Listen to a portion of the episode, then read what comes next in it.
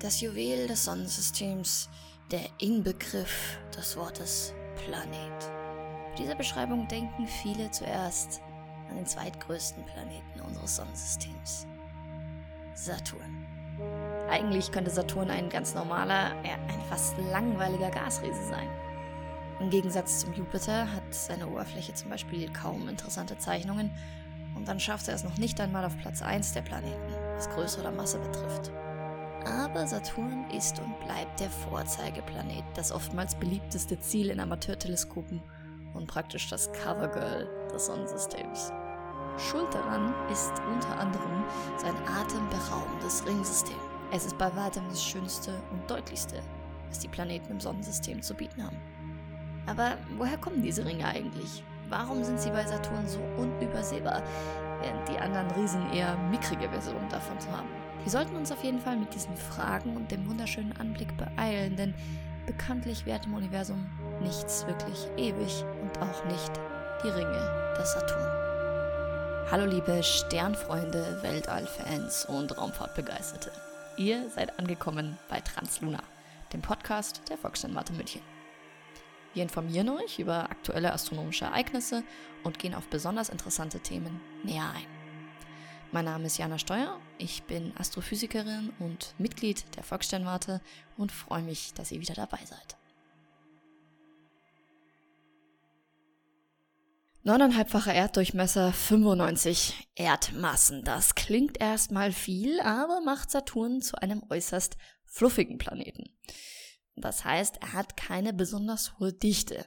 Genau genommen hat er die geringste Dichte aller Planeten des Sonnensystems. Das ist auch nicht sonderlich verwunderlich. Er besteht zu 96 Prozent aus Wasserstoff.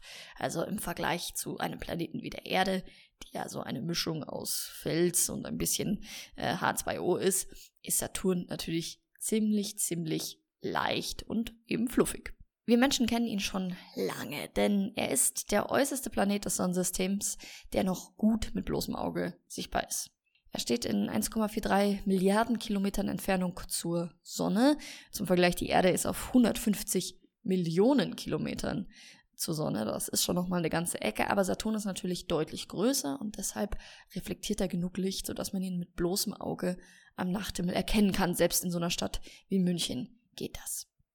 Uranus ist auch gerade noch so theoretisch mit bloßem Auge sichtbar. Allerdings ist das sehr, sehr schwierig. Dafür braucht man eine wirklich sehr dunkle Nacht. In einer Stadt wie München ist das normalerweise nicht möglich. Warum ist Uranus so viel schwieriger zu sehen? Er ist zwar kleiner als Saturn, aber schon immer noch ordentlich groß. Es handelt sich ja immer noch um einen Riesen. Aber zwischen Saturn und Uranus ist genauso viel Platz wie zwischen der Sonne und dem Saturn. Das muss man sich wirklich mal ganz langsam auf der Zunge zergehen lassen. Zwischen Saturn und Uranus würde das gesamte Sonnensystem von der Sonne bis zum Saturn nochmal hineinpassen. Bei der Entdeckung von Uranus hat sich sozusagen das Sonnensystem schlagartig verdoppelt in seiner Größe. Also das ist wirklich gewaltig, dieser Abstand, und deswegen sieht man den Uranus deutlich schlechter. Wir haben in der Folge Götter am Morgenhimmel schon drüber gesprochen. Der Name des Saturns kommt vom römischen Gott des Reichtums und der Ernte. Im Griechischen ist er bekannt als Kronos und unter anderem kennt man ihn auch als den kinderfressenden Vater von Zeus bzw. Jupiter, der ja direkt davor kommt. Saturn hat, wie in der Einleitung gesagt, keine sonderlich prägnante Zeichnungen, nicht diese wunderschönen Farbbänder, wie zum Beispiel der Jupiter, sondern er ist recht diesig schaut er aus und das trügt auch nicht wirklich, denn der Saturn ist eingehüllt von einer Dunstschicht, die in sehr hohen Atmosphären liegt und dadurch die Sicht auf sein Inneres für uns zum größten Teil versperrt. Bis heute hat man bahnbrechende 145 Monde entdeckt um den Saturn herum. Mit dem größten dieser Monde, das ist Titan, da landete bereits die Sonde Huygens, die damals mit Cassini zum Saturn flog. Und das ist auch die Landung, die einen Rekord aufstellt für den weit entferntesten Körper von der Sonne, auf dem wir schon mal gelandet sind. Nicht wirklich wir, biologische Menschen, sondern zumindest ein Roboter. Monde hat der Saturn also einige, aber wie kam es jetzt eigentlich genau zu seinen Ringen? Wir beginnen im Jahr 1610 in einer klaren italienischen Nacht. In der sanften Abendbrise hat ein Mann ein Instrument aus seiner Tasche hervorgeholt, das er selbst gebaut und eingestellt hatte und verbrachte einige Zeit damit, es mühsam aufzubauen, einzustellen und den richtigen Winkel für die verschiedenen Linsen und Stangen zu finden. Und er sah in diesem Moment etwas, was wohl noch nie jemand vor ihm gesehen hat. Und zwar richtete er seine Gerätschaft auf einen der Wanderer am Himmel, einen der Planeten, der sonst nur als kleines funzeliges Licht erschien, und er sah etwas um ihn herum, was ihn staunen ließ. Der Mann schrieb das Ganze nieder als eine Erscheinung eines Henkels um den Planeten herum. Und nachdem er alles aufgeschrieben hatte, packte er sein Instrument wieder zusammen und ging nach Hause.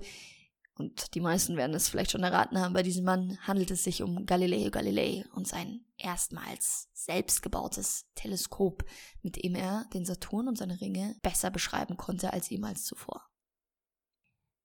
Allerdings ist es so, dass Galileo Galilei seine Beobachtungen des Saturns wiederholte und einige Jahre später konnte er diesen Henkel, den er beschrieben hatte, nicht mehr erkennen und verwarf die ganze Existenz. Es hätte ja sein können, dass es sich um ein Artefakt im Teleskop handelte oder irgendeinen anderen Fehler der Beobachtung. Und es war tatsächlich auch so, dass einige Zeit nach der initialen Entdeckung die Saturnringe, die Galileo Galilei da gesehen hatte und als Henkel beschrieben hatte, tatsächlich kaum noch sichtbar waren von der Erde aus. Und wir kommen gleich noch dazu, warum das so war. Und es dauerte 45 Jahre nach dieser erstmaligen Entdeckung, Beobachtung der Saturnringe, dass sie tatsächlich korrekt als Ringsystem beschrieben wurde. Und das tat dann Christian Huygens, dessen nach ihm benannte Sonde dann später auch auf dem Saturnmond Titan landen sollte. 1675 entdeckte der Astronom Giovanni Domenico Cassini die heute nach ihm benannte Teilung, also eine Lücke in den Ringen des Saturns. Und wer heute den Saturn mit einem halbwegs ordentlichen Teleskop anschaut, der kann diese Cassini-Teilung auch sehen. Da sieht man so ein dunkles Band in der Mitte der Ringe. Das ist einfach eine große Lücke, die dort sichtbar ist und von denen es auch einige gibt in den Saturnringen. Diese ersten Beobachtungen konnten natürlich nicht erklären, weshalb der Saturn ein solches Ringsystem hat. Und das hat auch gedauert, denn da musste man sehr viel erstmal erlernen über Physik und Gravitation. Denn heute geht man davon aus, dass eine Katastrophe die Saturnringe entstehen ließ. Eine Katastrophe, wie sie wahrscheinlich völlig einzigartig war in der jüngeren Geschichte des Sonnensystems. Und zwar die Zerstörung eines Eismondes um den Saturn herum. Wann das war, ist nicht ganz klar. Es kann gut sein, dass die Dinosaurier einen ringlosen Saturn erlebten, obwohl sie damit natürlich nichts anfangen konnten. Also man ist sich nicht ganz sicher, ob die Saturnringe erst ein paar Millionen Jahre alt sind oder deutlich älter. Daran wird im Moment aktiv geforscht. Aber so zwischen einigen zehn Millionen Jahren und einigen hundert Millionen Jahren ist es her, dass sich etwas um den Saturn gravierend verändert hat. Und es geht um die Gravitation. Gravitation ist eigentlich eine schwache Kraft, vor allem wenn wir sie im Vergleich zur starken und schwachen Kernkraft sehen und zum Elektromagnetismus. Gravitation wirkt nicht sonderlich stark, aber sie ist die völlig überwiegende Kraft im Universum. Denn das Universum, und das wissen wir, ist bevölkert von sehr massreichen Dingen und dann gewinnt die Gravitation. Dann beginnt sie zu dominieren. Und so ist natürlich auch die Gravitation des Saturns nicht zu vernachlässigen. Großer Planet, wir hatten es vorher erwähnt, 95 Erdmassen, das ist ordentlich und damit auch eine starke Anziehungskraft. Und wir müssen uns nun einen Eismond vorstellen. Wenn der Saturn heute 145 Monde hat, dann war es damals einer mehr. Und dieser Eismond kreiste um den Saturn in sehr großer Nähe.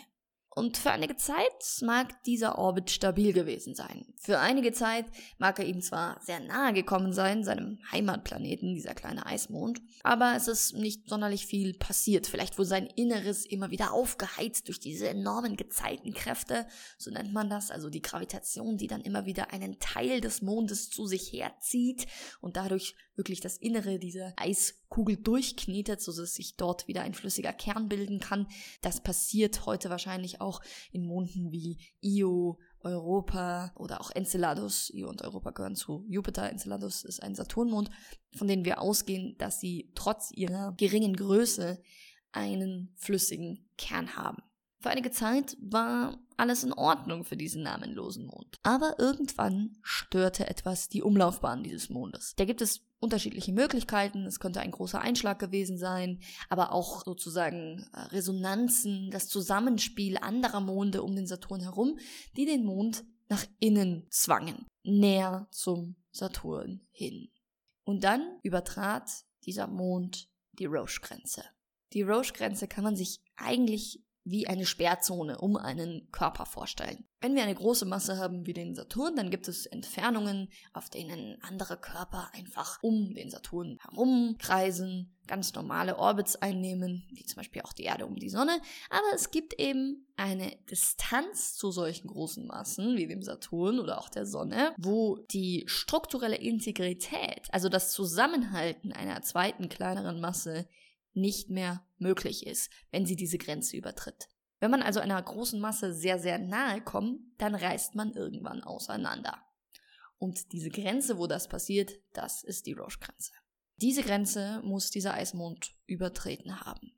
Die strukturelle Integrität war nicht mehr zu halten und der Mond begann sich um den Saturn herum aufzulösen. Er wurde von dem Gasriesen zerrissen. Und ich glaube, es ist ganz hilfreich, wenn wir versuchen, uns vorzustellen, wie es gewesen wäre, wenn wir vor Millionen von Jahren dabei gewesen wären. Der Anblick, der sich geboten haben muss, wenn man auf diesem Mond gestanden wäre, während er zerrissen wird, der muss wirklich dramatisch gewesen sein. Wir können uns vorstellen, dass wir auf einer Eisfläche stehen und plötzlich erscheinen Risse im Boden. Die riesige Fläche des Saturns nimmt den ganzen Himmel vor uns ein und wir sehen, wie gigantische Brocken losgerissen werden von der Oberfläche und ins All geschleudert. Das geschmolzene Innere des Mondes kommt an die Oberfläche. Lava würde den Mond bedecken, während immer mehr, gerade auf der Saturn zugewandten Seite, der Mond sich in seine Bestandteile auflöst. Tausende Trümmerteile, die in alle Richtungen davonfliegen und der Gravitation des Riesens nicht mehr standhalten können. Und innerhalb weniger Tage war dieser Eismond Vergangenheit, völlig aufgelöst durch seinen Planeten. Denn innerhalb weniger Tage verteilen sich die Trümmerteile rings um den Saturn und bilden so das Ringsystem, was wir heute kennen. Und deswegen ist es auch naheliegend, aus was die Saturnringe bestehen. Das sind Brocken aus Eis und Gestein. Das ist keine solide Oberfläche zum Schlittschuhfahren, so wie das immer so ein bisschen aussieht, wenn man den Saturn auf Bildern sieht, sondern es handelt sich um Milliarden kleiner Trümmerteile, die in Ringform um den Saturn herum existieren. Die Raumsonde Cassini, benannt nach dem Astronomen, der die Lücke auch an den Saturnringen entdeckte, die Huygens im Gepäck hatte, erkannte tatsächlich etwas Bahnbrechendes in den Saturnringen, etwas, was wir davor noch nicht wussten. Und zwar kann man auf den Fotos, die Cassini vom Saturn gemacht hat, sie war direkt bei ihm, hat ihn einige Jahre umkreist, sieht man in den Ringen vertikale Strukturen. Das bedeutet, dass es Berge gibt in diesen Ringen. Sie sind nicht einfach nur flach plattgedrückt und eine, sag ich mal, homogene Ansammlung aus Gestein und Eis, sondern sie haben Berge, Hügel und Täler und man kann eine ganz eigene Landschaft dort erkennen. Diese Fotos sind wirklich unglaublich, weil man sehen kann, wie diese Berge auf die Ringe selbst Schatten werfen. Cassini ist äh, benannt nach dem Mann, der die erste Lücke in den Ringen gefunden hatte. Und es ist nicht nur eine Lücke in den Saturnringen zu finden, sondern es sind viele. Genau genommen gibt es mehrere Ringe, die klar durch Lücken voneinander getrennt sind. Und diese Lücken werden durch das Zusammenspiel der Gravitation von Saturn und seinen Monden ausgelöst. Die Cassini-Teilung, die größte Lücke, wird beispielsweise verursacht durch den Mond Mimas. Kleine Monde, die innerhalb der Lücken oder direkt am Rand der Ringe unterwegs sind, nennt man Hirten oder Schäfermonde, denn sie stabilisieren diese Struktur und stellen sicher, dass diese Ringe bleiben. Die räumen sozusagen ganze Areale frei und sorgen so für die Lücken, die in den Saturnringen zu finden sind. Die Ringe sind nicht alle gleichförmig. Sie haben unterschiedliche Farben, Ausdehnungen, Dicken. Die äußersten Ringe haben Durchmesser von über einer Million Kilometer. Übrigens, man sagt ja immer, alle Planeten passen zwischen Erde und Mond. Also man könnte alle Planeten des Sonnensystems zwischen Erde und Mond packen. Das stimmt auch, aber Saturn muss dann gekippt sein, sodass seine Ringe dann nicht stören. Denn die Ringe passen da nicht rein. Also über eine Million Kilometer ist nicht Platz zwischen Mond und Erde. Und deswegen gilt diese Analogie nur dann, wenn wir den Saturn sozusagen passend kippen. Das Unglaubliche, wenn wir daran denken, dass die Saturnringe Durchmesser von über einer Million Kilometer haben, ist, dass sie so wahnsinnig dünn sind. Nicht alle, aber es gibt Saturnringe und an manchen Stellen sind die Saturnringe nur ungefähr 10 Meter dick. Das ist wahnsinnig wenig, wenn wir uns das im Vergleich mal überlegen. Eine Million Kilometer Durchmesser und 10 Meter dick. Und da erklärt sich auch, warum Galileo Galilei die Ringe nicht mehr gesehen hat. Denn ab und zu sind diese Ringe wahnsinnig schlecht zu sehen. Und zwar dann, wenn wir auf Kante auf sie schauen.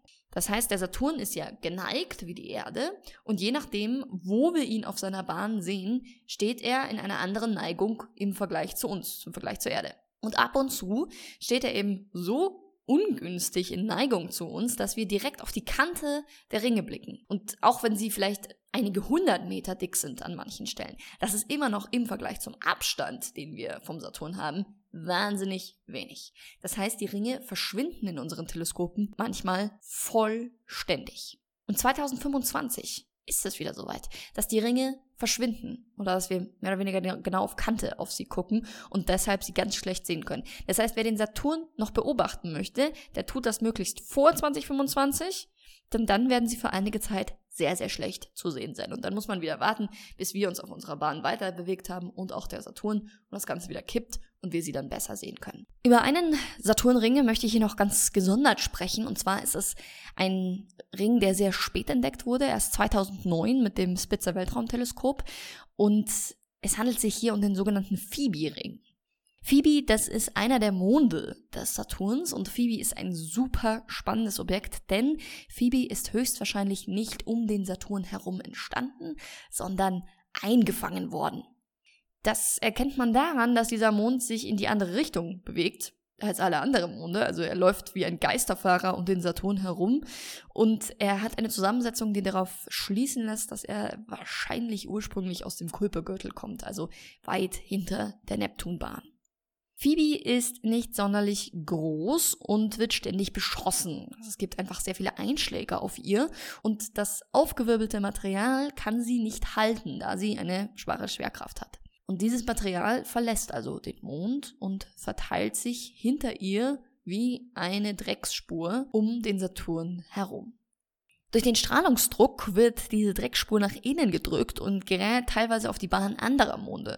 Und beispielsweise ist es so, dass der Mond Aegyptus einseitig komplett schwarz gefärbt ist, da er auf dieser Seite durch diesen Phoebe-Ring rast. Also das kann man wirklich auf Bildern ganz toll erkennen.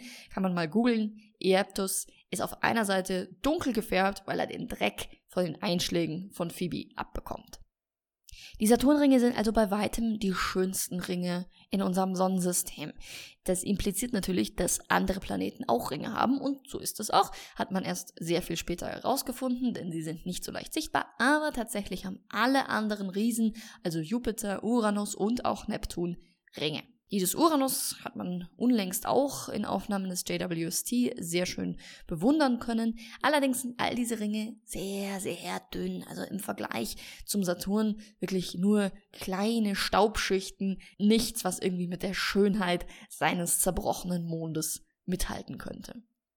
Das liegt daran, dass die anderen Planeten wahrscheinlich nicht so eine Mondkatastrophe erlebten, sondern die Ringe sind entstanden durch eingefangenes Material oder auch durch Einschläge auf den Monden, die Staub aufwirbelten, wie bei Phoebe, und dann diesen Staub in den Umlauf der Planeten brachten.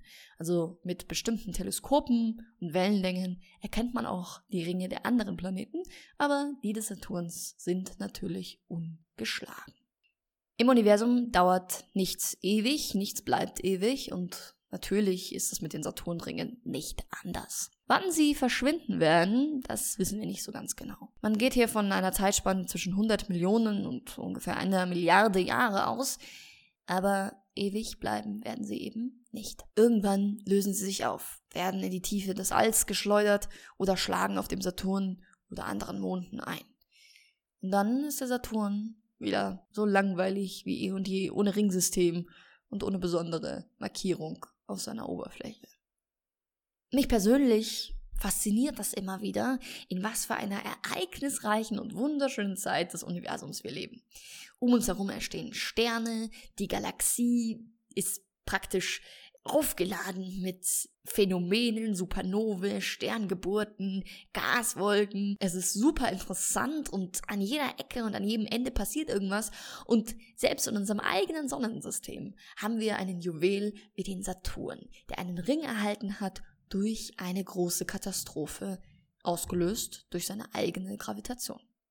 In unserer Lebenszeit werden die Saturnringe auf jeden Fall bleiben und wir werden genug Zeit haben, sie weiter zu bewundern und zu beobachten. Kann ich jedem nur empfehlen, den Saturn mit eigenen Augen in einem Teleskop zu sehen.